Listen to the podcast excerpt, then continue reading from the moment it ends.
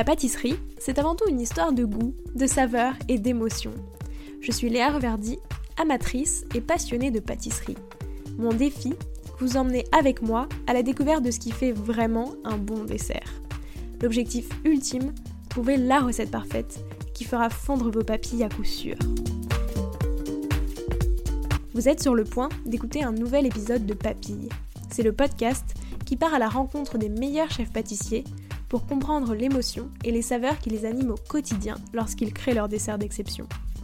Après cet épisode, à vous de laisser libre cours à votre imagination et de créer les desserts aux saveurs qui vous ressemblent tout en vous inspirant des meilleurs. Bonne écoute Bonjour à tous et à toutes, j'espère que vous allez bien. Et si on mettait un peu de magie dans nos desserts? Christophe Appert, en plus d'être le chef pâtissier du Café Angelina, se définit comme un magicien. Et pour cause, selon lui, chaque dessert doit déclencher un Wow, mais comment est-ce qu'il a fait ça? La recette parfaite pour cela, elle se déroule en trois temps. Un beau visuel, une belle découpe et une dégustation où on a envie d'enchaîner les cuillères. Et la magie de Christophe ne s'arrête pas là. Il est capable de transformer chaque objet qu'il inspire en un fabuleux dessert. Dites-lui chaussure verte, il vous répondra Mont Blanc pistache. Corbeille à pain, table en bois, palette de peinture, encore des desserts. Et ça ne s'arrête jamais. Si ça c'est pas de la magie. Alors au menu de cet épisode, sa double expérience de peintre et pâtissier, comme un peintre mélange les couleurs, un pâtissier mélange les saveurs. Comment créer des desserts pour les autres pays, Asie, Moyen-Orient, etc., dans lesquels le café Angelina est présent, qui respectent les saveurs phares de ces pays et l'ADN de la maison. L'impact d'Instagram sur sa pâtisserie et sa manière de créer, et enfin ses conseils pour un blanc réussi. Bonne écoute Bonjour Christophe, comment vas-tu? Je vais très bien, merci. Pour commencer, euh, je te propose de revenir sur ton parcours, mais vraiment au prisme des saveurs. Euh, déjà, c'était quoi ton dessert préféré quand tu étais petit? Mon dessert préféré quand j'étais petit, c'était lors des ateliers goûtés qu'on faisait quand on était en primaire. C'était souvent des, des 4 quarts, des madeleines. euh, C'était souvent des gâteaux secs, euh, un peu 4 quarts sur des bases d'ananas. C'est trucs simples qu'on faisait euh, souvent à l'école. euh, Voilà, c'était un mélange de farine, de beurre, de sucre, d'œufs. Et puis, bien souvent, la, la maîtresse avait tu sais, des boîtes de conserve avec des ananas, des pêches. Donc, on mettait ça dans des moules. et puis, nous, on coupait nos ananas et nos pêches. Et en fait, c'est- venu de là, en fait, cette histoire de, de gâteau euh, un peu euh, assez facile à faire. Et j'en garde des très bons souvenirs, quoi. Eh, C'est trop bien, donc à l'école tu faisais des gâteaux. Ouais, j'ai commencé par faire des gâteaux, mais euh, dans, dans, dans mon esprit et dans quand mes parents ou maîtresses me disaient euh, qu'est-ce que tu veux faire Christophe plus tard, euh, je disais de la cuisine. et euh, j'ai commencé par la cuisine et, euh, et après voilà quoi, j'ai bifurqué sur de la pâtisserie et je suis tombé un peu comme Obélix dans la marmite et, et j'en suis jamais sorti quoi. À quel moment est-ce que tu as plutôt choisi la pâtisserie finalement?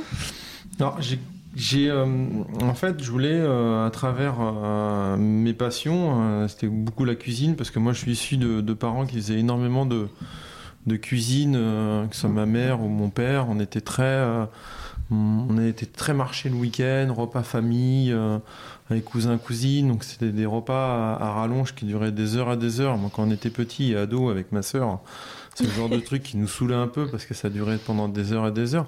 Mais j'étais souvent au fourneau, on dit au fourneau en cuisine avec euh, maman ou papa pour éplucher des légumes, les tenir en jarre, pour que ça nous, ça nous occupait. Quoi. Voilà, aujourd'hui, il n'y avait pas tout ce qu'il y avait aujourd'hui en termes de, de moyens euh, de pouvoir s'évader, euh, que je vois à travers mon fils, ce qu'il peut faire sur ordinateur ou avec son téléphone. Donc c'était des moyens de pouvoir nous occuper.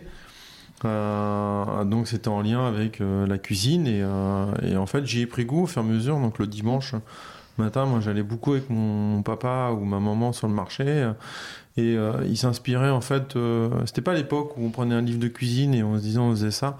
Non, c'était un peu je vois les produits au, fil des saisons et tiens je vais cuisiner tel ou tel produit et moi ça m'est en fait ça m'est c'est quelque chose sur sur lesquels où j'ai euh, passé des très bons moments euh, parce que tu prends goût avec les maraîchers, avec les producteurs, ils te font goûter, tiens, à la période des clémentines, on te fait goûter une clémentine.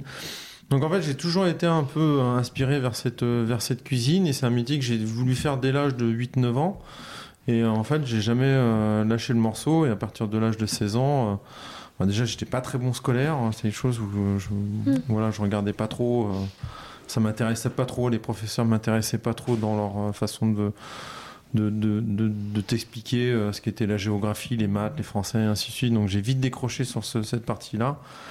Et en fait, j'ai enquillé sur, euh, sur un CAP de cuisine pendant deux ans. Et, et en fait, pareil, en cuisine, quand il y avait des gâteaux, des desserts à l'assiette, bah, en fait, il le chef voyait que j'étais plus euh, attiré vers, euh, Mm. vers ce côté un peu plus gourmand, sucré. Et je me suis dit, euh, tiens, j'aimerais bien aussi bien faire un, un CAP de pâtisserie parce que c'est les deux vont très bien s'associer. Et, euh, et je regardais un peu à cette époque-là les, les maisons qui me faisaient rêver. Et il y avait, il y avait, bah, il y avait Place de la Madeleine Fauchon, il y avait Ediard, il y avait Dalloyau, il y avait le nôtre. Il n'y en avait pas autant qu'aujourd'hui, on peut en Mm. voir, mais c'était des maisons qui étaient très reconnues. Et je voulais faire du luxe, je voulais vraiment faire du haut de gamme. Quoi. Et je me suis dit, tiens, un jour, je vais aller euh, poster- postuler euh, chez Fauchon parce que c'était une maison qui était, euh, qui était la lumière de, de, Ouais. de- de la place parisienne. Il y avait euh, ce monsieur que tout le monde connaît aujourd'hui, c'est Pierre Armé. Alors moi, je ne le connaissais pas du tout à cette époque-là. hein. C'était quelqu'un qui était pour moi hum, que je connaissais pas du tout. Quoi. Je connaissais des noms euh, en cuisine, mais euh, des chefs, Ouais. des chefs, mais en pâtisserie, on n'en entendait pas beaucoup parler, hormis Gaston Lenôtre. Après, au Philippe Concicini qui est arrivé, Pierre Armé, et en fait, j'y suis allé au culot. Je suis rentré euh, place de la Madeleine. C'était en 80, 89, ouais, 89. Oula, ça, ça date. Et euh, j'avais mon petit CV et j'ai demandé à voir le chef euh, pâtissier pour poser une candidature en tant qu'apprenti. Et il y avait monsieur Armé qui était dans la boutique, qui m'a reçu, il a vu mon CV et il a dit euh, bah, écoutez, il m'a demandé pourquoi je voulais faire ce métier-là, je lui ai expliqué.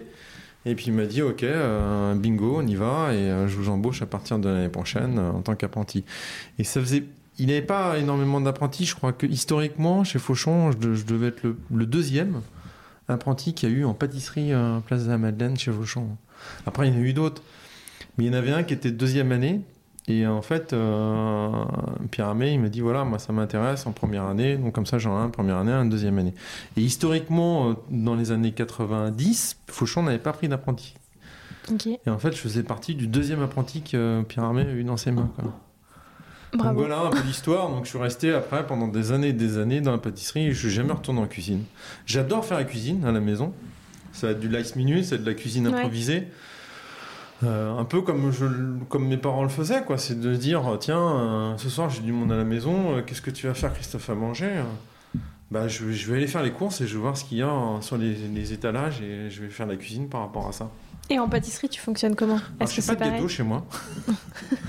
Comme Je tous fais les pas de pâtissiers. gâteau parce que la pâtisserie à la maison c'est super compliqué dans le sens où euh, il faut il faut la marise, il faut la corne, il faut le cul de poule, il faut le fouet, il faut faut le petit congélateur, il faut le four, il faut des plaques, il faut des feuilles, il faut des cercles. C'est compliqué hein, de faire un gâteau, il faut énormément de matériel quoi. Et dès que euh, nous en tant que pâtissier, il va nous manquer un truc, on n'a pas la bonne, la bonne corne ou la bonne marise Oui.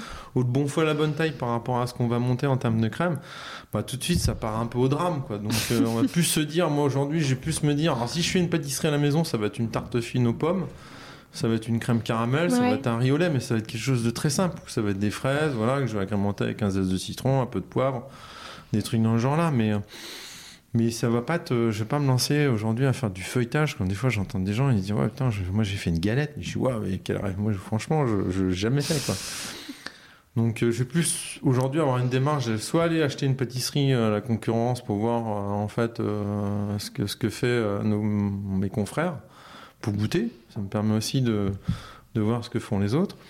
Ou soit je vais faire vraiment un truc like minute, c'est couper une mangue, je vais faire un petit sirop avec une petite infusion.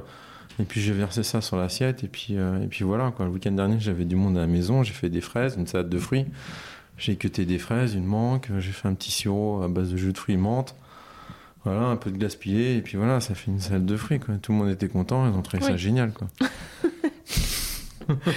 Oui, mais c'est le principal. Mhm.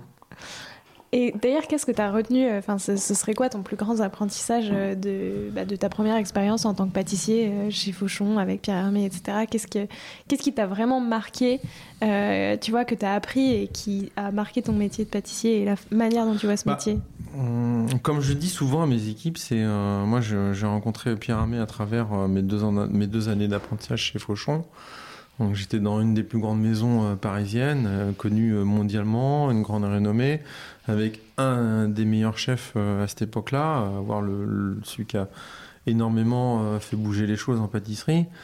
moi, j'avais j'avais 18 ans à cette époque-là. J'étais un peu en mode rebelle et en fait, ça a été quelqu'un qui m'a hum, encadré sur un rythme de vie, sur un, vrai savoir-faire, un savoir-être aussi, c'était super important. C'est d'avoir en fait une ligne de conduite par rapport à un métier, euh, par rapport à un savoir-faire. Et, en fait, c'est quelqu'un qui m'a appris en fait à être euh, dans la rigueur.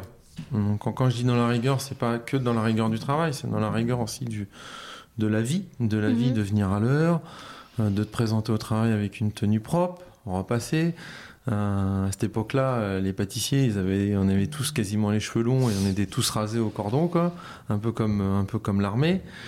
Et euh, voilà, ça faisait partie des codes où si vous arriviez dans un laboratoire, bah, vous n'étiez pas rasé, hop, on vous renvoyait à la maison en disant voilà, tu vas te raser et tu reviens quand tu seras propre, quoi. Donc aujourd'hui, ça s'est un peu démocratisé cette époque-là, c'est un peu différent. Parce qu'aujourd'hui, je dis pas que c'est mieux, mais c'est différent. C'est une, autre génération, c'est différent les gens ont un autre centre d'intérêt. Alors je dis pas que c'est moins bien, mais que les choses ont évolué dans du bon sens et du mauvais sens. Mais moi à cette époque-là, euh, voilà, c'était dans ma dans ma tête, c'était de me dire voilà, je, vais apprendre le maximum de choses avec cette personne-là et dans cette maison-là, parce que c'est pas toute la vie. Et je me je m'étais dit demain, moi dans ma tête, je me dis demain j'ai envie de devenir quelqu'un de j'ai envie d'être chef comme le chef qu'on est en train de m'apprendre, de devenir un grand chef quoi, dans une grande maison. Et je m'ai toujours fixé ça comme objectif. Et le but, c'était d'apprendre le maximum de choses en, très peu de temps, quoi, pour pouvoir demain devenir euh, quelqu'un euh, qui, euh, voilà, qui transmet ce savoir-faire, quoi, qui permet de, de, repasser le témoin avec les personnes avec qui je travaille aujourd'hui au sein de mes équipes. Oui, effectivement. Hmm.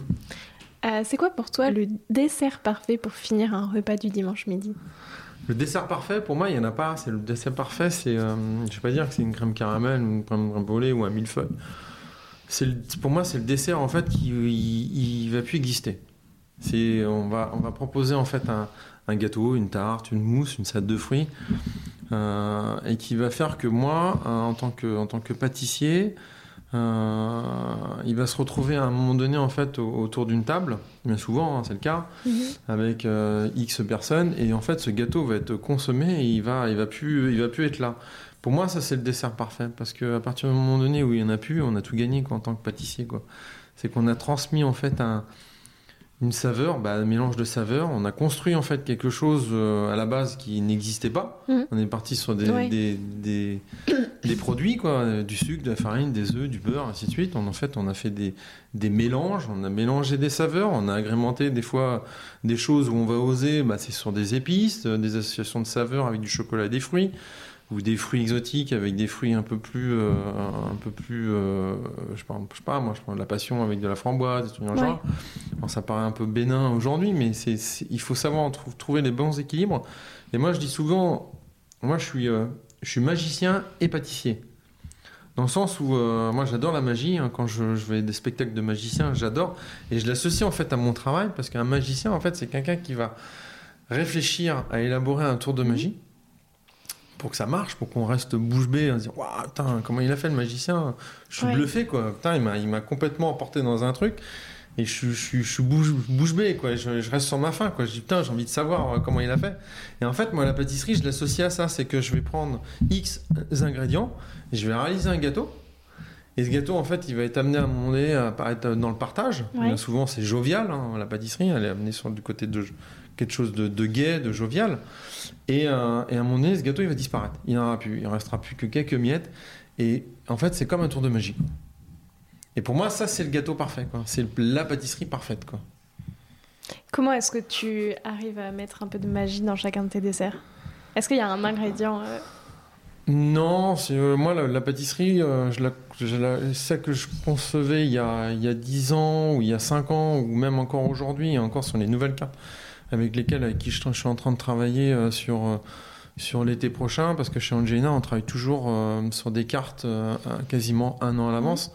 Donc on va entre en ce moment en train de travailler sur, euh, sur la carte été, mais pour l'année prochaine, parce qu'on rentre dans la, dans la, saisonnalité au niveau de l'été. Donc c'est mieux de travailler des produits quand vous êtes en été pour l'été. Si je devais travailler des produits en hiver pour la gamme été, c'est compliqué. Alors c'est compliqué parce que vous n'avez pas, les, pas la matière première. si tu veux des bonnes fraises, des bonnes framboises et des produits de saison, bah, en hiver c'est plus complexe. Quand est-ce que là, en étant vraiment sur, euh, sur la période euh, saisonnière, on arrive plus facilement à se projeter sur une gamme euh, d'été, qui est beaucoup plus simple. L'ingrédient, oui, c'est toujours travailler sur des, des matières des matières nobles. Quand je dis matières nobles, c'est travailler sur du bon beurre, c'est travailler sur de la bonne crème, c'est travailler sur une bonne matière première, ça peut être un très bon chocolat, ça peut être une bonne purée de fruits, ça peut être des très bons fruits. Alors des très bons fruits, c'est de plus en plus compliqué parce que au fur, et à mesure des saisons, bah, ça devient de plus en plus compliqué d'avoir des bons abricots. Alors vous allez avoir des bons abricots qui vont durer euh, une semaine, 15 jours. Après, vous allez passer sur un autre producteur, sur une autre, un autre maraîcher et qui va faire que votre produit va être différent. Euh, les framboises, c'est pareil. La fraise, c'est pareil. La fraise, on sait que là, on est dans une bonne période au niveau de la fraise et elle va redescendre en fait en termes de qualité d'ici 15 euh, jours, 3 semaines, mmh. courant mi-mai, mi-juin. Juillet, août, on sait que c'est compliqué. Après, on va devoir de nouveau avoir la fraise remontante au mois de septembre. Donc, en fait, on essaye, moi j'essaye à travers, à travers mes mélanges, on va dire, de, de, de pouvoir pallier en fait à, une palette de, de goût qui en fait qui va pas être modifiée par rapport aux produits qu'on va acheter. Donc euh, c'est ça en fait la complexité de notre métier, c'est que quand on va proposer, aujourd'hui on travaille sur des cartes. Euh, quand vous êtes dans des grandes maisons, on travaille sur des cartes où elles sont, imprimées avec un certain nombre de tirages. Quand vous proposez le fraisier, euh, nous on propose le fraisier chez Angelina de partir de, de avril à septembre. Après on arrête. Oui. Parce qu'on sait que la fraise, elle perd en qualité. Et vous aurez toujours de la fraise, mais on va la payer super cher et elle ne sera pas forcément meilleure.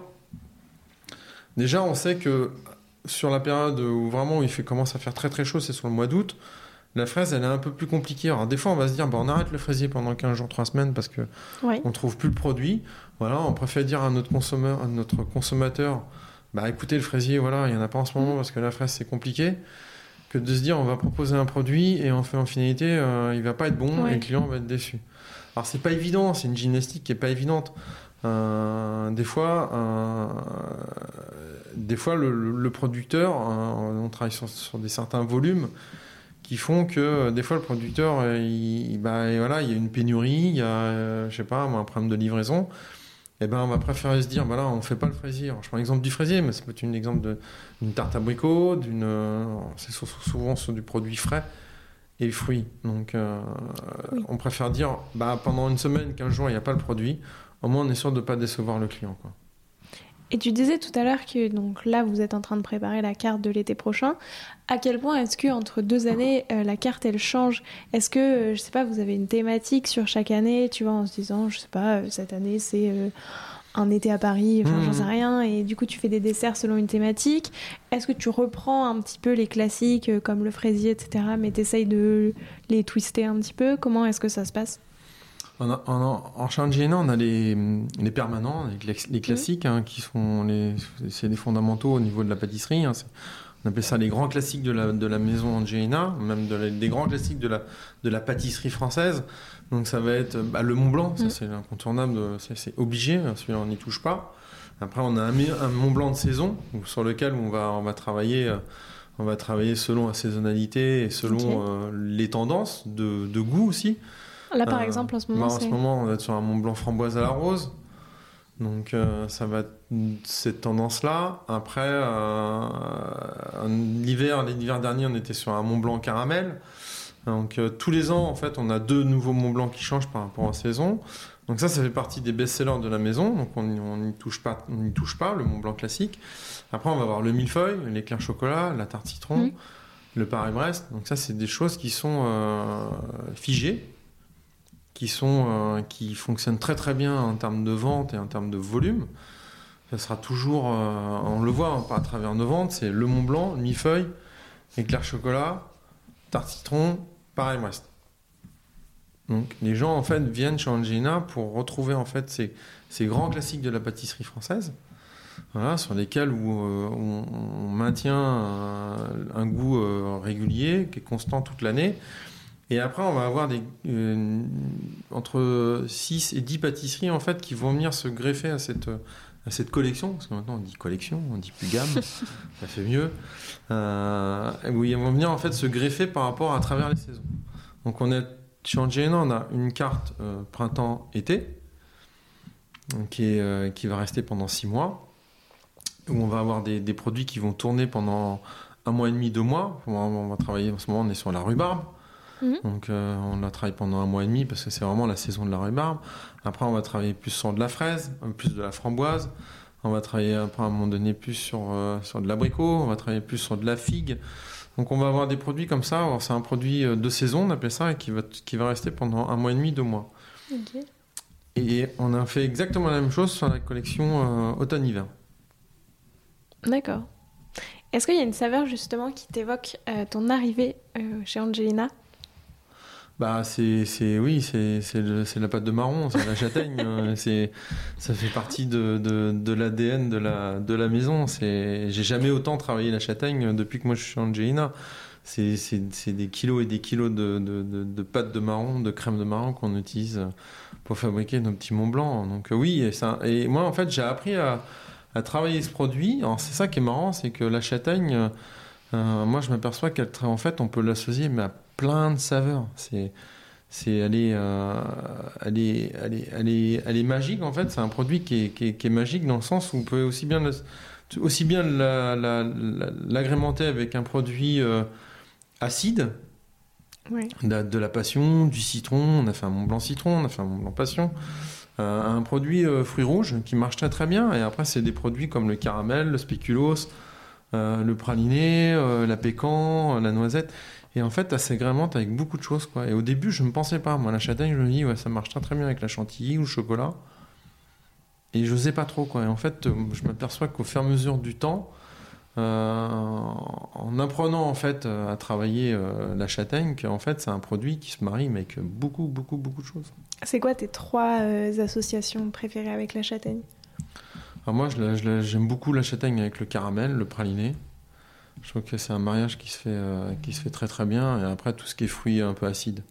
Citron, passion, euh, kumquat, la clémentine. On a fait des essais sur la clémentine. Ça, marche très très bien, ça switch bien. Et qu'est-ce que... Enfin, comment est-ce que tu as appris un peu à travailler la, châtaigne? Enfin, qu'est-ce que tu as vu en fait euh, de, de, je sais pas, de différent par rapport à toute ton expérience euh, précédente?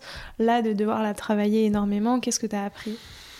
Le feeling, tu le fais, euh, tu le fais un peu comme, comme un peintre, dans le sens où il va mélanger des peintures, des, des, des, des, couleurs en se disant ah, tiens, il va oser un, peu, un jaune un peu plus.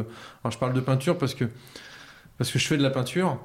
Et euh, en fait, c'est un peu. Euh, alors, moi, j'associe la pâtisserie beaucoup avec des, des, des choses de la vie. Euh, là, je parle de peinture parce que parce que un peintre, bah voilà, il va oser sur des sur des couleurs. Il va oser mélanger du jaune avec, je sais pas moi, du, du, vert. Ça va créer une autre couleur. Et ben la pâtisserie, c'est un peu pareil. C'est un peu comme ça que moi je la conçois. C'est de se dire à un moment donné, tiens, je prends un, je vais prendre un peu de, un peu de purée de passion, je vais prendre un peu de, un peu de châtaigne, je vais mettre ça dans une petite cuillère, et puis je vais, je vais goûter euh, ce que ça fait au niveau du palais, quoi, ce qui, ce qui se passe. Comment ça va, les arômes vont se, vont se mélanger, est-ce que je sens un peu plus d'acidité, un peu plus d'amertume? Donc c'est un peu une, une, palette de produits que je vais avoir devant, les, devant moi, parce que c'est important d'avoir un visuel, déjà rien qu'au niveau des couleurs, ça mm. permet de, comme un peintre, ça permet en fait d'identifier euh, telle couleur avec telle saveur et de se dire tiens, je prends une cuillère, je vais goûter, je vais prendre un peu de ça, un peu de ça, hop, je goûte et puis je vois ce qui se passe quoi. Et euh, je vais faire le même exercice avec un ou deux confrères. On va dire tiens, regarde, goûte ça. Je vais dire tiens à Hugo ou à, ou à Tienne, tiens, mélange, mélange ça, regarde, mélange ça, mélange ça et goûte. Et, et je regarde en fait comment la personne elle, elle réagit. Et ça en fait, c'est, je trouve que c'est super magique parce que Et euh, c'est ce que j'adore dans les dégustations quand je fais des, des, des, des, des- je fais des dégustations de pâtisserie euh, avec euh, mes collaborateurs, avec ma direction, le marketing. C'est que quand je leur amène un gâteau, il y a le côté visuel. Donc, Ouais. on voit au niveau des yeux comment les gens vont réagir. Il y a les yeux qui s'ouvrent en grand, euh, les gens disent rien, on sent que ça commence un peu à avoir un peu de brillance. Alors, on a, déjà, il y a un message qui est en train de passer. Quoi. Et après, quand, au niveau de la coupe, déjà que le gâteau il, il se coupe bien, on a une belle coupe. Et puis après, vous passez à la phase de dégustation. Et là, les gens. Alors, moi, il y a un truc que j'adore, c'est. Et c'est ça où on se dit, ouais, j'ai un côté euh, un peu excitation. Je ne vais pas dire que c'est un orgasme. Mais quand vous faites goûter un gâteau et il se passe rien, vous dites rien, hein, vous dites pas ce qu'il y a Ouais. dedans. Les gens mangent, tac, ils goûtent et ils y retournent. Et ils en reprennent encore. Et encore. Là, c'est bon, on a tout gagné. Là, on sait que le truc, il est, il est, il est dans la perfection. Parce que c'est c'est dans la gestuelle, en fait. C'est là où je vois que les gens, en fait, ils, ils vont y retourner sans rien dire. Parce qu'il y a ce côté euh, gustatif qui fait qu'à un moment donné, ça vous a éveillé, en fait, des sens. Mm. Quelque chose d'un plaisir. Bah, c'est la, la pâtisserie, c'est une association avec le, plaisir. hein. Et en fait, ce côté plaisir, en fait, vous allez y retourner. Alors, c'est quelque chose qui est complètement naturel. Et quand, en fait, on a réussi à faire ça, euh, à transmettre, en fait, ce message, bah, moi, j'ai tout gagné, quoi. Il y y a besoin de rien dire, quoi. C'est juste dans, le- dans la façon, en fait, la personne va, va, va, va, va montrer sans rien dire, en fait, que le gâteau, il est, il est top, quoi. Et ça, en fait, que, ce qui est, magique dans la pâtisserie, quoi. Il n'y a pas beaucoup de métiers où c'est comme ça. Oui, c'est vrai. Bah là, il y a vraiment un côté, euh, comme tu dis, tu vas voir les gens qui se régalent, Mm. qui... Et puis en plus, je trouve que quand tu dis pas ce qu'il y a dedans, t'as aussi tout le côté Ah, qu'est-ce que c'est Mm. Ouais, je connais ce goût. Ouais, parce que quand tu, vas, quand tu vas dire aux gens ce qu'il y a dedans, Ouais. et c'est exactement ce que je disais hier lors d'une dégustation euh, pour euh, la future carte euh, été, c'est euh, et j'ai fait l'exercice à plusieurs reprises, c'est de donner en amont en fait une feuille avec la photo du produit et en mettant tout le descriptif du produit. En fait, la personne va, va lire ce qui est dedans. Et en fait, il va y avoir un, un- un côté où, en fait, c'est, c'est, c'est la personne va voir crémeux caramel. bah, tout de suite, la Mm. personne va dans, dans sa bibliothèque euh, gâteau, on va dire, moi j'appelle ça bibliothèque gâteau, dans, son, dans sa mémoire, elle va, elle va se projeter sur quelque chose Ouais. sur un goût qui sera pas forcément au rendez-vous du gâteau. Donc il peut y avoir une déception. Parce que tu as fait une lecture sur un mot, et toi, en fait, le fait de, de se dire, ouais, noisette, ou euh, je sais pas, moi, Ouais. praliné, ou spéculoos, et ben inconsciemment, en fait, tu- ça va te rattacher à quelque chose. Donc c'est bien souvent un rappel sur quelque chose que tu as goûté euh, quand tu étais plus petite, euh, on va dire. Je- souvent, c'est des liens avec l'enfance. Et, euh, et c'est pour ça que je le, je le fais, mais j'aime pas trop le faire. De, de donner le descriptif du gâteau et après de le goûter. Ouais. Parce qu'en fait, il y a un exercice qui est complètement différent. Parce que la personne se projette pas pareil. Oui, enfin, puis moi je trouve aussi, tu, enfin, ou du coup tu fais moins attention aussi à ce que tu ça. manges. Parce que Ouais. quand- tu sais pas ce qu'il y a, t'as forcément envie de savoir. Et du coup, je trouve que tu t'arrêtes vraiment et tu analyses un peu toutes les saveurs qu'il y a vraiment dans ton palais. euh, versus, tu vois, je sais pas si tu dis c'est citron ou caramel. Mais en fait, peut-être que tu vas quasiment pas sentir le crémeux caramel et tu vas dire oui, en fait, ok, d'accord. C'est tout à fait ça. Et l'exercice aussi intéressant, c'est quand, quand tu vas manger euh, dans un restaurant et que on, on te. on- je sais pas si tu as déjà eu le, fait cet- exercice-là, mais de pas en fait de Mm. pas avoir le choix de ce que tu vas manger. Ouais, En fait, on te donne pas la carte. Et ça, moi, c'est un exercice que j'aime bien. ouais, moi aussi. Parce que, euh, en fait, tu te, tu te projettes pas quoi, sur ton plat ou sur ce que tu vas déguster. Et en fait, tu es vraiment dans la découverte totale du produit. Donc, on t'amène une assiette, tu sais pas ce que c'est. Ouais, Et en fait, quand tu vas goûter le produit, tu vas être beaucoup plus sensible parce que tu vas rechercher euh, ce que tu es en train de déguster. Tu Mhm. vas avoir un côté où tu vas faire. Tu vas avoir un côté plus curieux. Quand est-ce que quand on te présente une carte et on te met le descriptif du Ouais. produit et que tu as fait le choix de choisir ce produit-là, le travail n'est pas le même. Oui, puis tu vois, la dernière fois, je mangeais chez William Frachot à Dijon, euh, où le, ah, donc c'était un dessert de Jérémy Parmentier euh, que j'avais interviewé pour Papy. Et en fait, le, il me semble que c'était le pré-dessert. En fait, on te l'amenait sans te dire ce que c'était. Et justement, le jeu, c'était de devoir deviner. Euh, on te disait, je sais plus combien il y avait de saveurs dans le mmh. dessert. On disait voilà, il y a quatre saveurs. Il faut réussir à les trouver. Et j'ai trouvé ça trop bien de le présenter comme ça, en me disant, bah en fait, et du coup de le hein. déguster à l'aveugle. Et en plus, bah forcément, tu vois, tu as des notes d'anis, enfin des, hmm. des, petits trucs. Et du coup, je trouve que ça te force beaucoup plus à analyser que euh, quand on te l'amène et on te dit, bah voilà, t'auras poire, anis et tout. Et j'ai trouvé ça trop trop bien. Tu vois, parce que je trouve que ça rend en plus le repas un peu ludique de dire, attends mince, qu'est-ce que c'est? Si je connais. Et souvent, quand moi je suis dans des. Dans des... Alors souvent, ça dépend des établissements, mais quand tu t'annonces, tu, dis voilà, t'es pâtissier, tu es pâtissier, et qu'on t'amène la carte des desserts, alors moi je, je dis, bah, je dis, vous dites au, au chef pâtissier qui me fait le dessert qu'il veut. Quoi. je regarde pas. Ouais. Alors sur un plat, c'est un peu plus complexe, mais euh, sur une pâtisserie, euh, j'ai dit au pâtissier qui, euh, il carte blanche, il fait ce qu'il veut. Quoi. Ouais, puis en plus, je trouve que sinon, des fois, en plus, t'as trop tendance à t'enfermer dans ce que tu connais. Bah oui. Et ben, moi, j'évite de le faire parce que je me dis, je hmm. préfère goûter des choses que je connais pas.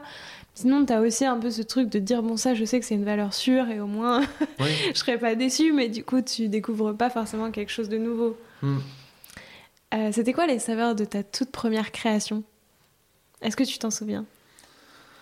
Euh, Ma toute première création, alors je vais, je vais dire celle qui, euh, qui, qui, a vraiment marqué, on va dire, le lancement de ma carrière. C'était à Monaco, quand j'ai travaillé au Fairmont Monte Carlo, où j'ai été sélectionné pour faire le, le dessert de la nuit de noces du couple princier. Euh, c'était sur un concours et c'était vraiment là pour le coup, euh, pour moi, bah, une fierté dans le sens où euh, le couple princier m'avait sélectionné pour faire leur dessert mhm. de la nuit de noces et en fait ça a été ça a été un gâteau où en fait où j'avais envie de raconter une histoire par rapport à par rapport à la forme, le côté lunaire en fait, c'était un gâteau qui était en rond, blanc, donc il y avait une histoire par rapport à la lune. Il y avait une association aussi avec le miel, donc le miel en lien avec les abeilles. Les abeilles représentaient en fait, euh, elles représentent un, symbole et une image sur la planète. Et euh, je l'avais associé avec des fleurs. Donc les fleurs représentent aussi euh, un lien. Et en fait, il y avait un mélange avec, avec ces, ces, trois saveurs, le miel, la vanille, qui est de son côté blanc, pureté, les fleurs, qui amenaient aussi une, côté saveur et un côté visuel. Et dedans, euh, il y avait, euh, il y avait euh, des framboises. C'est un framboise, c'est un produit que moi je trouve que, qui est magique. Vous le mm. mettez sur, du salé, sur du sucré. Vous le mettez le produit qui est complètement neutre comme ça. Il y a ce côté enfantin où un, enfant de, 3-4 ans, ça fait partie des premiers fruits qu'il va manger. Mm. Parce que c'est un côté facile à manger qui est magique par rapport à sa dégustation. C'est un produit qui est ouais, qui vous transporte. Moi, je trouve que c'est le fruit dans l'excellence, la framboise. Et c'est quelque chose en fait que j'ai agrémenté dans ce gâteau-là. Donc ça a donné une, euh, ça a donné une histoire en fait à ce gâteau, côté floral, côté vanille, parce que c'est un vanille, c'est un produit qui est noble, qui est riche, qui est bien souvent euh, bah, c'est une, épice aujourd'hui qui est incontournable dans nos pâtisseries. Euh, aujourd'hui, la vanille, elle est, elle est, un, c'est obligé, c'est obligatoire. Prenez un millefeuille s'il n'y a pas de vanille dedans, une crème caramel ou une crème brûlée ou, ou n'importe quoi. C'est un produit qui nous, qui nous, ouais, qui nous transporte. Donc la framboise, la vanille, les fleurs, le miel. Et en fait, ça fait un gâteau qui, a, rien qu'en lisant en fait l'histoire de pourquoi j'avais choisi ces formes-là, pourquoi j'avais choisi ces, ces produits. Bah, le couple princier, en fait, a, sans l'avoir goûté, sans l'avoir vu, ils ont adoré parce que j'avais raconté une histoire parce qu'il y avait des liens. Et c'est ça, en fait, que moi j'aime bien dans une pâtisserie, c'est qu'il faut qu'il y ait des liens. Hein. Il faut qu'on raconte une histoire. Il faut qu'il se passe des choses. C'est pas que le côté gustatif, c'est le côté aussi visuel. Et moi, j'associe la pâtisserie bien souvent aux 3 B. Donc, que ça soit beau, beau visuellement, bah, faut mhm. que oh, on s'arrête sur le produit. Il faut que ce soit bien, bien construit. Avec des, des, couches de, de, de, mousse, de crémeux, de croustillant. Euh, quelque chose que quand on, le coupe, bah, c'est magnifique, quoi, c'est super bien monté. Et après, il bah, faut que ça soit bon. Forcément. Mais oui, dans les ingrédients, j'aime bien la vanille, j'aime bien, j'aime bien, j'aime bien la framboise et j'aime bien le chocolat. si ça répond à ta question. Très bien. Et c'était quoi euh, les saveurs de ta toute dernière création? Bah, C'était hier. C'est, j'ai tenté, en fait, dans, dans, dans, une, dans une dégustation. je veux dire, il y a deux trucs. Il y a deux choses. Hein, hier, dans, lequel où j'ai, euh, j'ai euh, créé en fait un gâteau à travers en fait un voyage que j'ai fait au Koweït il, y a, il y a un mois et demi. Parce que c'est là en fait où en tant, que, en tant qu'individu, en tant que chef, euh, même en tant que pâtissier, on n'a pas besoin d'être chef, mais en tant que pâtissier, euh, quand on est curieux, en fait, c'est de se dire, voilà, je, à un moment donné où je vais, où je vais voyager, où je vais me retrouver dans une région euh, à Paris, même à Paris, hein, ça peut être dans le 13e, vous allez dans le 13e où tu vas du côté de Barbès, moi j'ai fait le marché de Barbès et les marchés dans le 13e, c'est deux cultures différentes, quoi. les produits sont complètement différents, l'atmosphère est complètement différente. Et euh, des fois, c'est à travers des voyages un peu plus loin, où, euh, où là, je suis parti au Koweït, et en fait, j'ai découvert des saveurs, des senteurs, des gens aussi à travers avec qui, qui tu, tu, tu, discutes, parce qu'ils te font passer des messages, ils te font goûter aussi des choses que tu n'as pas l'habitude de goûter, parce que c'était dans des pays qui sont complètement différents des nôtres. Donc c'est aussi des mélanges de saveurs, de safran, d'épices. Euh, donc c'est ce, ce, ce, genre de choses, et qui fait qu'à un moment donné, toi en tant que en tant que, en tant que pâtissier, tu te dis ah tiens, moi j'ai découvert ça aujourd'hui. Tiens, j'ai découvert le safran. C'est quelque chose sur lequel où j'ai pas, j'ai pas osé. J'ai pas osé de le mettre dans une pâtisserie ou euh, ou, euh, ou, le miel ou la fleur d'oranger parce qu'aujourd'hui en France, euh, quand tu regardes à Paris, on a très peu de gâteaux à base de miel ou de safran mm. ou de fleur d'oranger. Donc c'est quelque chose en fait où j'ai voulu à travers ce que j'avais découvert à travers un voyage, à travers des rencontres et euh, qui font que tiens j'ai goûté des choses, des trucs un peu par-ci par-là, sur du salé, du sucré. Et tu as ton côté olfactif, gustatif, regard qui est, différent. Et tu te dis, tiens, bah, j'ai envie de tenter un truc. Parce que euh, moi, j'ai découvert euh, des choses qui m'ont parlé et j'ai envie de le transmettre à travers un gâteau, tout en mélangeant en fait les, les saveurs européennes et, la marque Angelina parce que c'est important aussi de rester dans, cette, dans cet ADN de la marque Angelina. Donc c'était de faire un gâteau à base de miel, de fleurs d'oranger, pistache, tu vois, un côté un peu croquant, moelleux, euh, sucré, alors pas trop sucré, mais c'est en mélangeant ces saveurs-là, en fait, qu'aujourd'hui, on l'avait, je l'avais pas fait chez Angelina, parce que c'était pas dans le... Dans, Je sais pas dire dans l'ADN, mais c'était pas dans le, dans le registre du, de la bibliothèque gâteau euh, Angelina. Voilà. On est plus sur des trucs un peu plus euh, terroir, qui correspondent plus un peu plus à praliné, noisettes, euh, des trucs un peu plus classiques, je vais dire. Et euh, j'ai voulu tenter hier, je l'ai tenté, et, et j'ai retrouvé ce que je t'expliquais tout à l'heure, où j'ai proposé le gâteau, les gens l'ont vu, ça avait un côté, il y avait un côté floral dans la, dans la, dans la présentation. Les gens ils étaient un peu, un peu surpris parce qu'ils n'étaient pas trop habitués à que je leur présente ce genre de gâteau. Et après, je les ai laissés goûter. Et il y a eu ce truc que je te disais tout à l'heure, voilà, où ils ont pioché une fois, ils ont repioché une deuxième fois, et ils ont dit, ah, mais c'est surprenant, c'est complètement différent de ce que tu as pu éventuellement nous faire goûter euh, à travers des dégustations.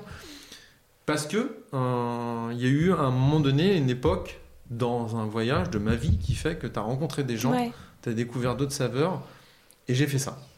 Et ça marche, bah ça marche. Je te dirai ça dans quelques temps quand le produit va être en vitrine et qu'on va voir s'il euh, il est amené à consommer. Mais déjà, il y a eu ce premier message qui est passé. Visuellement, il ressemble à quoi? C'est une fleur, ça représente une marguerite. Avec le côté euh, blanc, euh, pétale, un, insert, un, petit, un petit insert jaune au milieu qui représente le miel. Et dessus, j'ai posé un, décor version nid d'abeille. Ça a l'air très joli. et est-ce que justement, tu vois, tout ce côté euh, voyage, euh, découvrir des nouvelles cultures, découvrir des nouvelles saveurs, c'est une de tes principales sources d'inspiration euh, aujourd'hui pour, ben, pour faire des, comme tu le disais, tu vois, des desserts qui sortent un petit peu, pas de ta zone de confort, mais tu vois, qui sortent un petit peu de ce que tu as l'habitude de faire? Alors, oui, oui, à travers des voyages, mais oui aussi par rapport à ma curiosité. Moi, je suis quelqu'un qui est assez curieux dans le sens où euh, en fait je vais euh, je vais euh, quand je vais me retrouver dans un endroit ou que ce soit dans une, un magasin dans un magasin de de meubles, de déco. Alors, je vais pas citer des noms, mais une maison que j'aime beaucoup, qui commence par un M, et qui se termine par monde. J'adore en période, en période hivernale parce que c'est un endroit qui est magique. Je trouve que tu as envie de tout acheter. Et en fait, j'arrive toujours à aller dans ce magasin et en fait trouver une forme ou quelque chose, une- je sais pas, une assiette, un verre, peu importe, ou ça peut partir sur un gros truc, quoi. Je sais pas, moi, un meuble ou je sais pas, une boîte, n'importe quoi. Et en fait, je vais, en fait, dans ma, mon analyse et mon regard va me dire que moi, je vais, je vais me projeter sur un gâteau, sur une forme qui va faire que, euh, que ça, bah, je vais me dire, tiens, ça, c'est un gâteau. Et j'ai des petites histoires comme ça à chaque fois sur, sur Angelina où j'ai créé des, des gâteaux. On a fait un Mont Blanc pistache, tu vois, qui était complètement vert. Euh, moi, je suis un fan de chaussures. hein, Je, je- ouais, ça va te faire rire. Je suis un fan de chaussures, donc j'aime bien avoir des chaussures que les autres n'ont pas. Donc je travaille beaucoup sur, euh, sur, euh, sur des, des teintes de chaussures. Bon, c'est pas mes chaussures, c'est des tennis. donc Mais en fait, je vais oser dans la couleur et euh, je me dis, tiens, un jour, je vais me faire une chaussure euh, verte. Verte. Et, euh, et quand en fait le, le, le, le- le calcéophile s'appelle un calcéophile, c'est quelqu'un qui fait des teintes de chaussures. Et euh, il m'a donné ma paire de chaussures et euh, j'ai vu la paire de chaussures.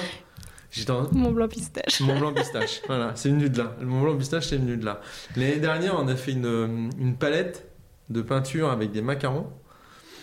Et J'étais en train de faire de la peinture chez moi. J'avais des macarons. On a un grand monsieur qui commence par un P.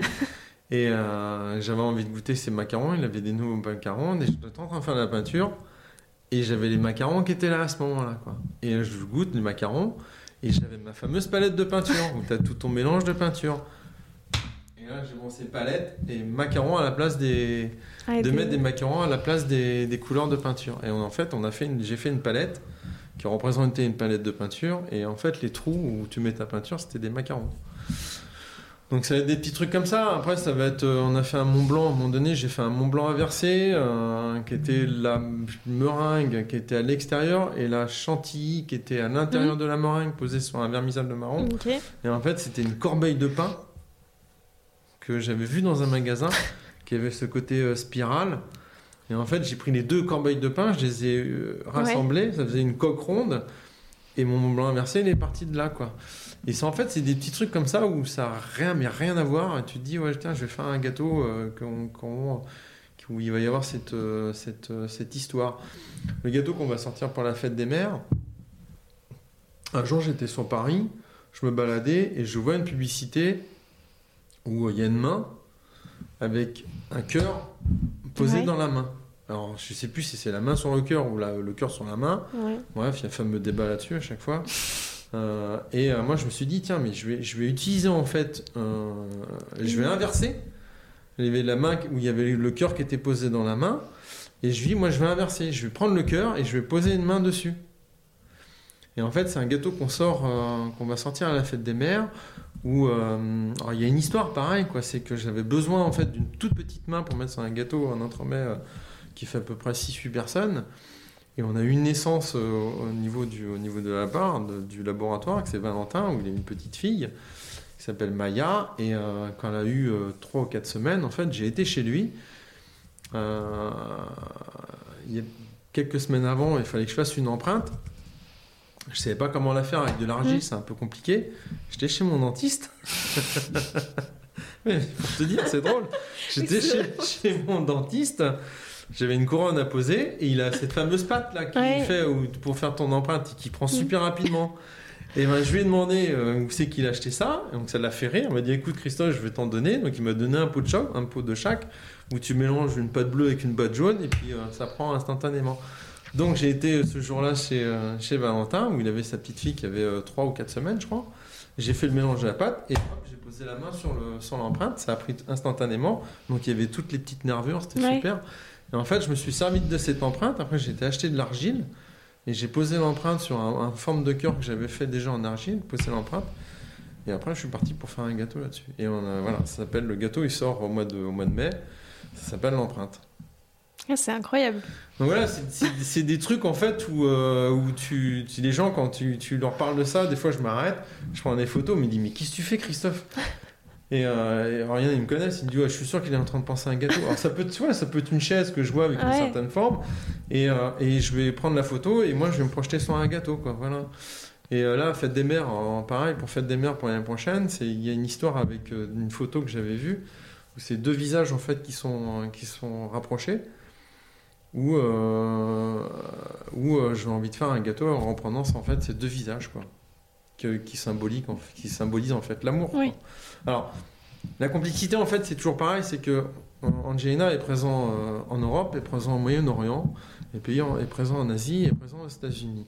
Il y a des gâteaux que tu vas pouvoir faire en France, il n'y a pas de souci. Tu vois, le côté bisou, euh, tu vas pouvoir le faire parce que ça représente l'amour. Mais quand tu es au Moyen-Orient, là, c'est un peu plus complexe parce que le bisou, tu vois, il va représenter quelque chose de pas forcément positif par rapport à ces, à ces pays-là. Donc il faut trouver en fait, switcher en fait un truc où tu as deux visages qui vont se rapprocher mais qui se touchent pas quoi. Ouais, c'est ce que j'allais dire. Est-ce Ouais. que tu changes complètement de Ouais, visuel? Est-ce ouais. que tu ouais. T'es obligé parce que euh, parce que l'image est, est- est différente. Tu vas tu vas tu vas dans des pays comme le Qatar, le Qatar, le Koweït où euh, tu vois très peu de gens qui vont s'embrasser, voire quasiment pas. Ouais, Les gens sûr. se tiennent pas la main, l'amour est représenté différemment Mm. euh, qu'en Europe. En Europe, on est quand même dans un pays euh, très libre où les gens se tiennent la main, tu, tu as un couple qui s'embrasse, euh, que ce soit homme ou femme ou femme-homme ou femme-femme. Aujourd'hui, ça choque plus. Oui. Mais tu vas dans des pays comme le Koweït, le Qatar, un- ou, ou Jeddah. Euh, c'est des choses qui sont pas encore euh, tout à fait euh, bien, bien ouvertes. Donc tu es obligé de changer en fait ton look de gâteau. Et on le voit à travers Saint-Valentin, Fête des Mères. On a une période où on fait Octobre Rose par rapport au concert du Saint. Où Ouais, la forme, euh. en fait, euh, moi la forme, c'est c'est- j'ai fait un, un- ça représente un sein avec un téton. C'est un gâteau que tu peux Ouais, pas tu faire là-bas parce que c'est au niveau de la culture, ça passe pas quoi. Mais du coup, tu fais quoi? Est-ce que tu fais quand même le, va même gâteau avec les mêmes on va saveurs faire le même gâteau ça, avec mais les mêmes saveurs, juste mais au lieu de faire la forme du, du, du, du sein, euh, on va faire un gâteau euh, en demi-dôme. Ok. Voilà, donc on va reprendre le logo d'Octobre Rose qui est le nœud euh, qu'on va poser dessus, mais euh, il, sera complète- il sera différent de ce que tu pourras trouver euh, en France ou aux États-Unis euh, ou éventuellement en Asie. Mais euh, ouais, tu es obligé de changer. Et tu es obligé de changer aussi par rapport aux saveurs. Euh, Il y a certains gâteaux euh, à l'étranger, surtout la Chine, au début quand on a ouvert en Chine. euh, on a fait un copier-coller des gâteaux qu'on faisait en France, ça n'a pas Ouais, marché. Parce que la culture chinoise, elle est sur des, des gâteaux où sont, c'est mou. Tu vois, il faut très peu de croustillants. Et, euh, et c'est des gens dans leur pays, ils consomment avec des baguettes. C'est c'est dans leur culture. Tu peux pas l'enlever ça. Quand ils viennent en Europe, oui, euh, ils sont, voilà, ils s'habituent, ils ont fourchette couteau parce que c'est, ils sont pas dans leur pays. Mais là-bas, Angelina, quand ils se sont implantés au début, ils voulaient pas mettre de baguette. Mais t'es obligé, t'es dans un pays où c'est leur culture. Dès, dès- dès qu'ils sont petits, ils consomment avec des baguettes. Et euh, ils consomment pas beaucoup de gâteaux, ils vont consommer des fruits, euh, beaucoup de fruits, ou voire pas de dessert. Et en fait, tu t'implantes avec euh, une, une image, avec une charte française, dans un pays qui n'est pas le tien. Et à un moment donné, il faut te réadapter. Si tu ne Ouais. te réadaptes pas en fait à les saveurs et à la coutume du pays, Ouais, ça marche pas. ça marche pas. Tu vas droit dans un mur. Donc oui, à un moment donné, tu mets des baguettes. Oui, à un moment donné, tu mets des gâteaux où il n'y a pas de croustillant dedans et tu es sur des textures euh, molles et tu désucres. Parce qu'ils n'aiment pas trop le sucre, euh, les Asiatiques. Quand est-ce que quand tu vas au Moyen-Orient, il faut du sucre à donf. Ouais. Donc tu vas travailler sur de la pistache, des dattes, euh, tu vois, des figues, des trucs dans le genre. Donc on, on- on change. On change pas tout, mais euh, il y a certains gâteaux qu'on va faire plus, on va plus adapter sur le Moyen-Orient que sur l'Asie. Et Ok. vice versa. Et à quel point est-ce que c'est compliqué de mettre ta touche personnelle quand tu travailles dans une maison aussi emblématique, tu vois, qu'Angelina, qui a un ADN euh, assez défini, enfin, même si c'est pas non plus euh, complètement cloisonné, mais du coup, comment est-ce que tu peux, toi, ajouter ta, ta touche perso? Bah, ma touche perso, en fait, elle est, euh, elle est associée à une, à une marque euh, qui est Angelina, avec son, son savoir, son savoir, euh, son savoir-être, avec son histoire. Au début, moi, quand je suis rentré chez Angelina, j'avais une culture de pâtisserie où j'ai travaillé pendant presque 14 ans chez Fauchon. Où euh, chez Fauchon, c'était une culture de pâtisserie où tu avais des, des, cou- des couleurs assez, euh, assez flashy. euh, on était beaucoup sur le fuchsia, sur le rose. On était sur des, des lignes très épurées, les gâteaux carrés. tu vois, où tu étais sur des choses plus modernes. Après, moi, quand je suis arrivé chez Angelina, c'était déjà un de comprendre la marque. Ouais. Tu vois, sur laquelle avec qui tu vas tra- travailler. Comprendre son histoire, comprendre l'atmosphère en fait que tu peux retrouver dans les dans les salons de thé, Euh, voir euh, les tendances, les tendances des des, des, plats. Euh, et en fait, il j'ai appris en fait de, de, la marque à travers à travers les mois. Pourquoi les gens venaient chez Angina? Qu'est-ce qu'ils recherchaient? Tu vois, c'est c'est c'est avant tout une histoire. Les gens viennent chez Angina, c'est avant tout pour, pour l'histoire de la maison. C'est euh, le, le cadre, tu vois, ce côté, euh, ce côté euh, vieille France, Louis XV, avec, avec, avec les, les costumes, genre, je vais pas dire des costumes, la façon les- les- en fait, que les serveurs, vont, les serveurs et serveuses vont te servir, le côté chocolat chaud, le côté Mont Blanc. Et en fait, c'est une fois, que- une fois que j'ai compris tout ça, alors ça m'a mis un peu de temps, en fait, je me suis dit, je vais être sur une pâtisserie qui, euh, qui va être plus euh, traditionnelle, mais tout en, la modernisant. Dans le sens où euh, tu, peux, tu peux faire un millefeuille. Le millefeuille, moi, quand je suis arrivé chez Angelina, il avait une certaine taille, une certaine texture avec des mélanges de crème. C'était une époque où on mélangeait de la, de la crème pâtissière avec de la crème au beurre. Euh, voilà, c'était différent. Donc moi, je l'ai modernisé avec des crèmes plus faciles à faire, dans le sens où euh, euh, il n'y a pas de... euh, on va être sur un, une- un mélange d'une ganache montée vanille avec une infusion à froid qu'on fait avec des gousses de Mm. vanille. Euh, et c'est un mélange de cette ganache avec de la crème pâtissière. Donc on est sur quelque chose de plus aérien, moins sucré, avec un feuilletage avec lequel euh, on travaille avec un beurre, avec une certaine saveur, avec une technique de travail qui va faire que ton, ton millefeuille, en fait, euh, il, il est classique, mais il a une texture et un goût qui est différent de ce que tu peux retrouver dans une pâtisserie euh, plus, plus classique, plus de quartier. Euh, après, ça va être sur le pochage. On va travailler sur un pochage avec une technique de pochage qui est plus, plus moderne, plus sympa, que d'avoir un fondant qui est sur ton millefeuille qui va amener énormément de sucre. Ouais, ok. Donc ça va être ce, ce genre de choses en fait sur lesquelles où j'ai travaillé, où je travaille encore aujourd'hui pour rester en fait dans le dans du, du- de la pâtisserie euh, classique, très bonne, euh, mais où c'est sur des, des, des- des saveurs euh, plus onctueuses, plus moelleuses, plus fondantes, moins sucrées. Alors, on désucre, on désucre de plus en plus. On essaye de travailler aujourd'hui sur des sucres qui sont Ouais. moins nocifs pour la santé parce que voilà, c'est aussi euh, c'est aussi, euh, je vais pas dire c'est une tendance, mais c'est aujourd'hui, les gens font de plus en plus attention à ça. Donc oui, c'est euh, aussi proposer euh, des produits sans gluten, parce qu'il en faut toujours un ou deux ou trois sur ta carte, parce qu'aujourd'hui, Mm. on a aussi des consommateurs qui, te, qui sont de plus en plus au niveau allergique, au niveau du gluten. Euh, on a des produits aujourd'hui, oui, euh, où on est sur du vegan, donc on commence le vegan cet été. Donc on va avoir un produit vegan, l'année prochaine on va en avoir deux, on va avoir un produit aux fruits, un produit fruits et après chocolat. Donc oui, c'est des tendances qui changent parce que on a aussi les consommateurs aujourd'hui qui, qui, évoluent. qui évoluent qui changent. Quoi. Donc voilà, c'est, c'est, c'est, c'est important de, de, de prendre cette atmosphère, de, de, de, la comprendre. euh, parce que tu, si moi je, je me projette, je me mets pas dans l'ADN de la maison, euh, ça pourra pas marcher. Dans le sens où il y a certains gâteaux qu'on a fait, que j'ai fait, que tu t'aperçois qu'une fois qu'ils sont dans le rayon, ça colle pas. Quoi. Et euh, on a essayé. On s'est dit, tiens, on essaye. Ils sont bons, euh, visuellement c'est sympa.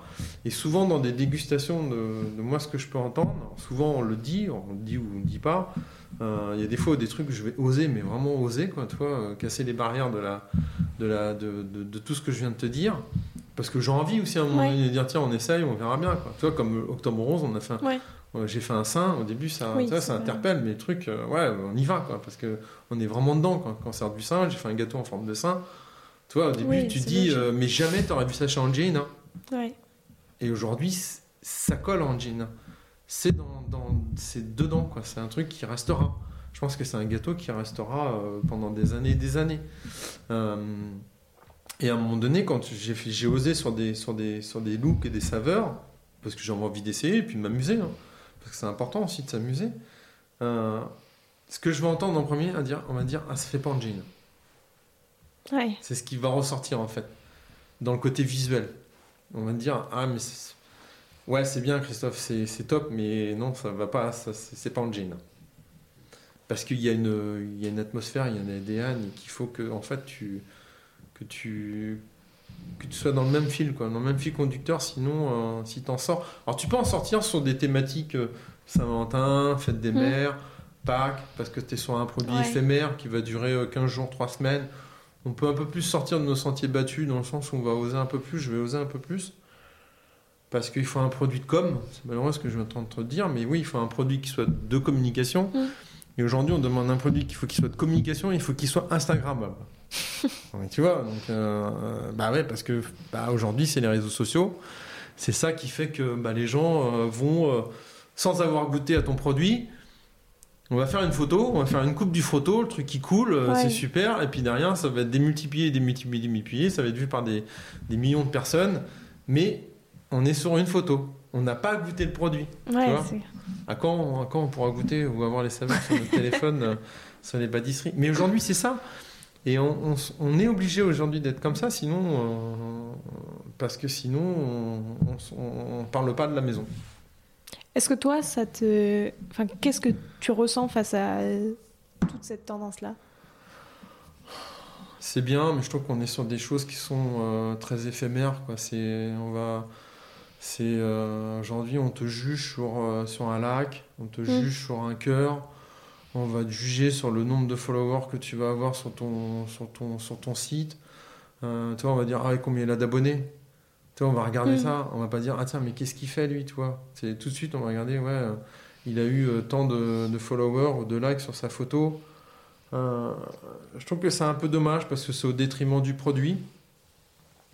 C'est au détriment du- de tout le travail qu'il peut y avoir en amont, sur tout ce que je viens de t'énumérer au niveau du travail, de la recherche, des saveurs, de l'histoire que tu vas raconter. Donc euh, oui, c'est aujourd'hui c'est facile de prendre un téléphone, euh, tu likes euh, X photos pendant euh, 10 minutes, t'aimes, t'aimes pas, voilà. C'est aujourd'hui c'est c'est un peu j'aime, je like, j'aime, je mets dans une poubelle. Ouais. Mais ça se trouve, dans ce que tu vas pas aimer, il y, a, il y a- il y a tout ce que je viens de te dire au niveau de l'histoire, la Ouais. personne, ce qu'elle a, ce qu'elle- comment elle a conçu son gâteau, comment elle a réfléchi à- au mélange des saveurs. Et ça, sur le téléphone, en fait, aujourd'hui sur Internet, tu peux pas le ressentir. Non, mais c'est clair. Puis c'est Et c'est réducteur. ça en soi que- qui est un peu dommage. quoi.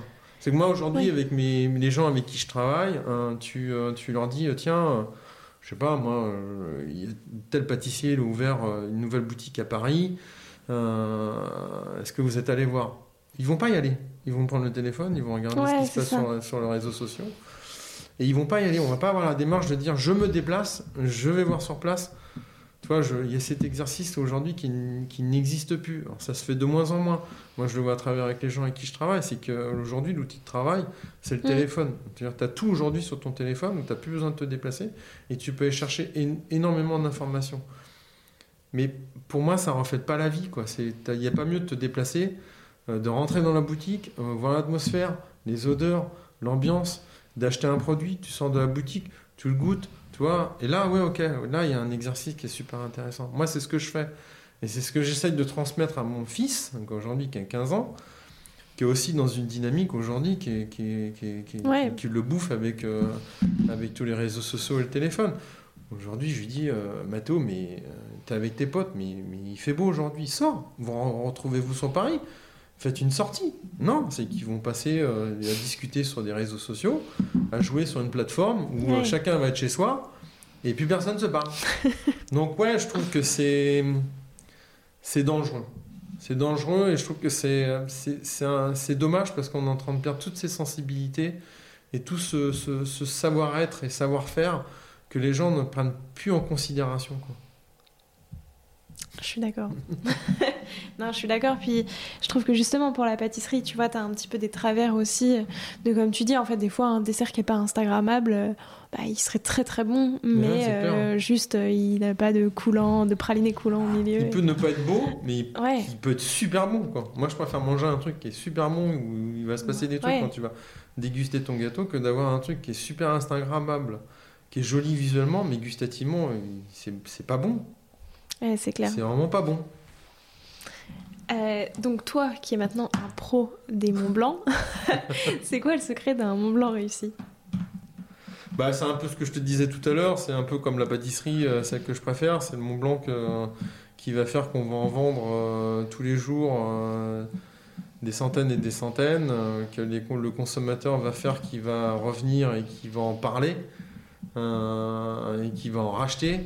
Euh, et qui va faire que, euh, que le produit va être consommé et qu'il n'est plus là. Si moi, à 14h, 15h, euh, il n'y a plus de saumon blanc dans les boutiques parce que les gens ont été vers ce produit-là, forcément, il y aura d'autres produits qui vont rester. Mais si ce Mont Blanc-là, il, fait qu'on est tous les jours en rupture et qu'on en fait de plus en plus au laboratoire, moi je, suis super content. C'est là en fait que tu dis, on a réussi le truc. Quoi.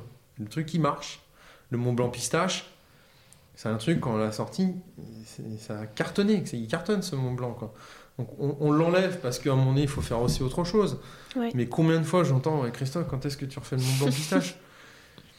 Ouais, moi je, ne vais pas dire que c'est un de mes meilleurs Mont Blanc, hein. mais euh, je pense que oui, je suis en train de te dire non, pour moi c'est un des meilleurs Mont Blanc parce que parce que euh, on, est, on est vraiment sur quelque chose qui est. Ouais, t'es es vraiment dans le cœur de la pistache, t'as l'impression d'être. Euh, je sais pas, moi, je suis en Sicile en train de manger des pistaches au bord de la mer, quoi. C'est un truc. Euh, quand tu le gutes, ouais, ça fait waouh, quoi. Et beaucoup de gens me disent ça, quoi. Christophe, le Mont Blanc pistache que t'as sorti, c'est une tuerie, quoi. Donc, il y a pas beaucoup de Mont Blanc euh, sur lesquels où on, m'a fait passer ces messages-là. Quoi. Donc aujourd'hui, on l'a plus à la carte parce que c'est bien aussi de se dire, tu as un truc qui marche super bien, tu l'arrêtes, et ça crée de la déception. Bah, ça crée énormément de déception et de frustration parce que tu dis, putain, les mecs, ils ont rien compris. Euh, le chef, il enlève un gâteau qui marche super bien. Il y a le chocaf, c'est un gâteau qui marche très très bien. Aujourd'hui, on l'a arrêté parce que c'est un gâteau qui a, été, qui a été compliqué pendant la période du Covid. C'est un gâteau qui prend énormément de temps à faire. Donc on l'a enlevé, les gens ils étaient déçus, ils disent mais pourquoi vous enlevez Chogaf C'est un gâteau qui marche super bien, qui, est complètement dans l'ADN euh, historique de, la maison. Bah, aujourd'hui en fait on crée du, buzz, on crée euh, des gens en parlent. Donc, euh, et à un moment donné on va le ressortir et hop, tu vois, ça va. C'est comme le magicien quand il ressent son tour de magie. Est-ce que tu aurais un conseil euh, à donner à moi qui suis pas pâtissière mais qui aime bien faire des desserts et que tu trouves qu'on donne pas assez? Et peut-être un conseil que toi tu aurais aimé recevoir, euh, tu vois, quand tu as commencé la pâtisserie? C'est de faire plaisir. C'est de faire quelque chose en fait sur lesquels où tu, tu, dois te faire plaisir, mais aussi faire plaisir aux autres. C'est ça la complexité de, de la gastronomie, euh, que ce soit salé ou sucré, c'est que c'est en fait transmettre deux messages. Le premier message, c'est de faire quelque chose sur lequel tu vas t'éclater. Tu vas vraiment prendre du plaisir. Euh, que tu sois pas dans la déception. tu peux louper une crème, tu peux louper un biscuit, c'est pas un souci, ça tu recommences. Mais c'est euh, de se dire, ouais, j'ai réussi mon gâteau. Ok, il est ce qu'il est. Hein. Il peut être moche, mais il peut être très bon. Après, il peut, il peut être très beau et puis moins bon. Mais au moins, c'est de dire, moi, je suis content, contente. Ouais. Parce que j'ai fait un truc, j'ai passé du temps, j'ai mis euh, de l'amour. Tu vois, tu, as, fait des choses avec tes mains, quoi, avec, le cœur. Parce que si tu, fais tu le fais déjà contre, contre tout ça, ça ne peut pas marcher. Moi, c'est ce que je dis à, mes équipes. Hein. On, a, on a un métier qui est, euh, qui est, un des plus beaux métiers pour moi, dans le sens où euh, on, on, vient travailler pour faire des gâteaux. Non, mais tu vois. C'est merveilleux. T'as des gens qui payent, qui payent pour manger pour pouvoir, non, pour pouvoir faire des gâteaux. Moi, j'ai des gens, des, gens qui viennent au labo, des stagiaires qui viennent de, pays étrangers, qui payent des formations qui leur coûtent super cher pour apprendre à faire des gâteaux. Moi, j'ai 90% de mes équipes au laboratoire, les pâtissiers, où on les paye, on nous paye, on me paye pour pouvoir faire des gâteaux et faire rêver les gens.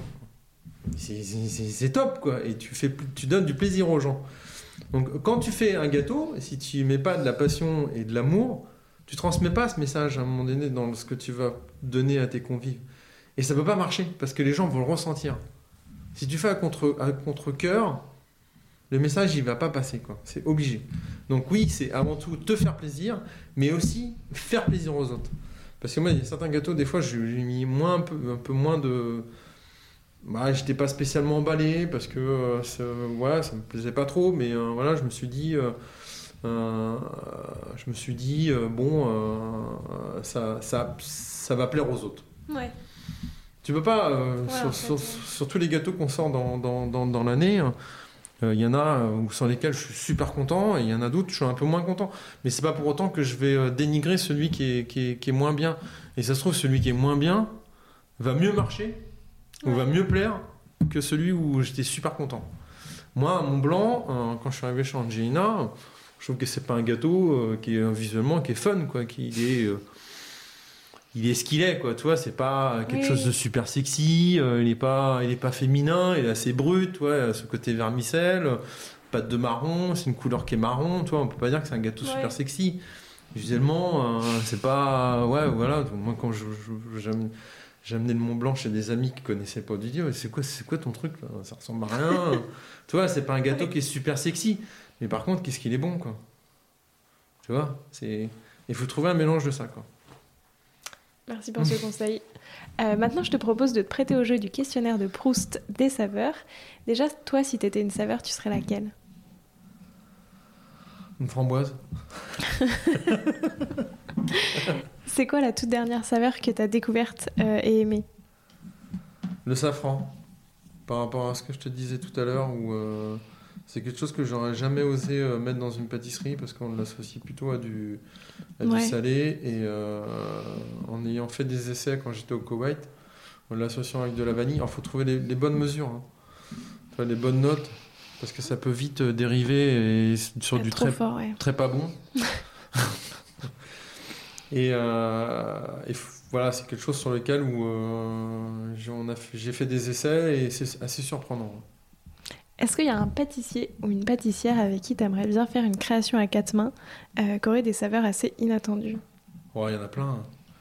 Il n'y en a pas qu'un. Après, c'est par rapport aussi à ce que la personne va, va dégager. euh, Il y en a plein, il y en a plein. Je vais pas, pas citer de nom parce que je vais en oublier un et ça risque de frustrer, frustrer des, personnes ou pas. Mais il y en a plein. A- Puis, puis même des gens que je n'ai pas forcément pensé, sur Ouais. lesquels, euh, où, euh, où en, en- en- en connaissant la personne, enfin en apprenant en fait avec euh, le temps que tu vas passer avec cette personne-là, va faire que tu vas découvrir des choses. Quoi.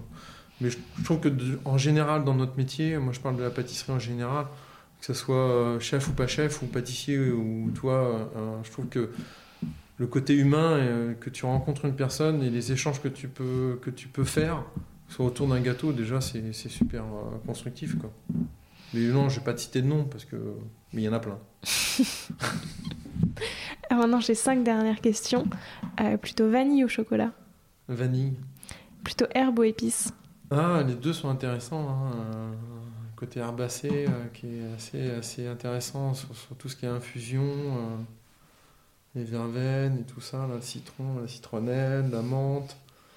Euh, il n'y a pas longtemps, j'ai travaillé sur un éclair citron, citron menthe, tu vois, sur une base de, de, de menthe infusée euh, dans de la crème à froid. Mm. Euh, les épices, euh, ouais, je dirais plutôt herbacé. Je trouve que tu arrives plus facilement à t'éclater sur euh, ce côté herbacé infusion.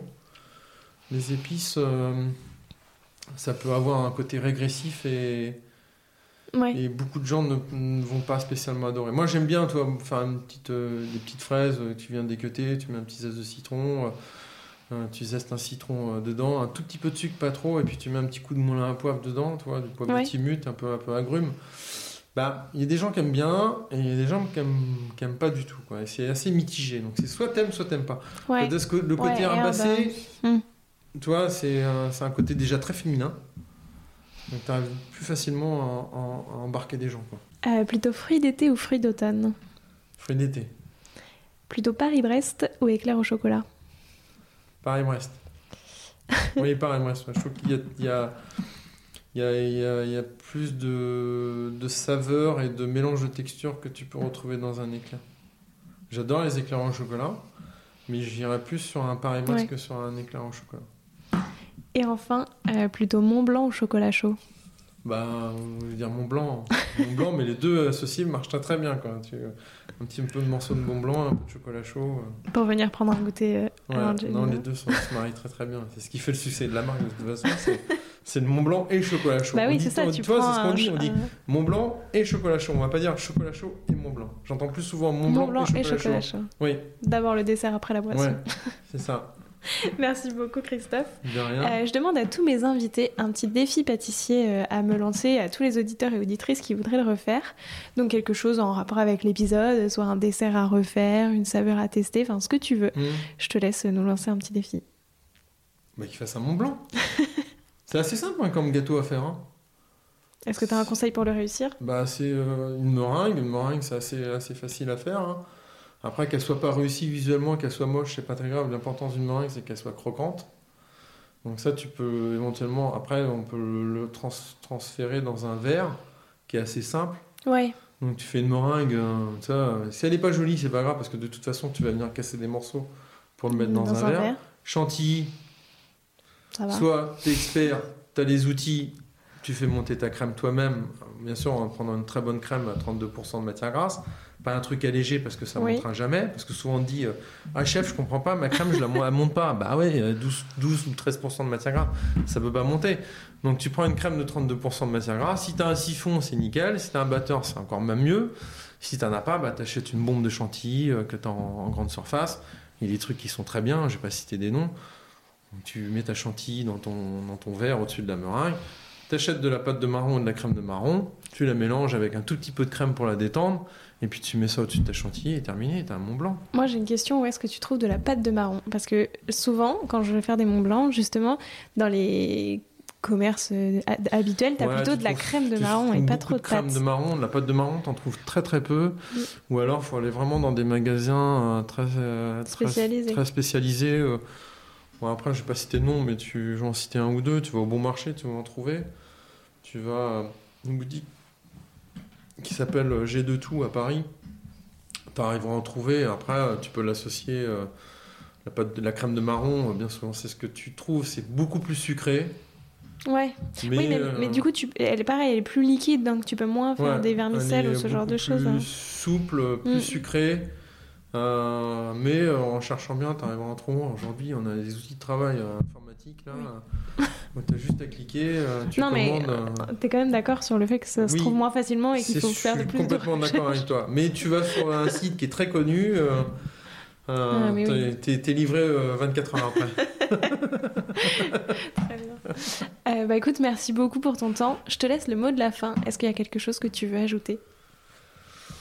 Euh, Qu'est-ce que je. Bon, plusieurs choses, quoi. C'est prendre du plaisir hein, de, la vie, prendre le plaisir dans, dans, dans, dans, les produits qu'on décide de, de vouloir acheter. On ne nous force pas aujourd'hui à, acheter euh, tel ou tel produit. C'est nous qui prenons la décision euh, de se dire j'ai envie d'acheter telle pâtisserie ou déguster telle saveur. Après, oui, il y a le côté budget, mais moi je privilégierais plus de dire je vais me faire plaisir sur un petit gâteau. Une fois par semaine une fois par mois, ok, ça a un coût, je, le- reconnais. hein. Mettre entre 6 et 9 euros dans un petit gâteau, parce que c'est à peu près, les prix, on va dire, pour manger une bonne pâtisserie. Et encore que, il y a des, petits artisans, des petites boutiques dans les petites, provinces qui vendent des très bons gâteaux, euh, encore moins chers que ça. Voilà, c'est de se dire, euh, ok, j'ai peut-être des problèmes de santé, mais euh, au lieu d'en manger un toutes les semaines ou un tous les 2-3 jours, de se dire, voilà, j'en mange un, mais un vrai, un vrai gâteau un bon gâteau avec des vraies saveurs et un vrai savoir-faire. Et mangeons des Mont Blancs. Voilà. Merci beaucoup. De rien, merci. J'espère que cet épisode vous a plu. J'attends de voir vos Mont Blancs et moi je vous dis à la semaine prochaine en compagnie d'Anne Coruble. Prenez soin de vous.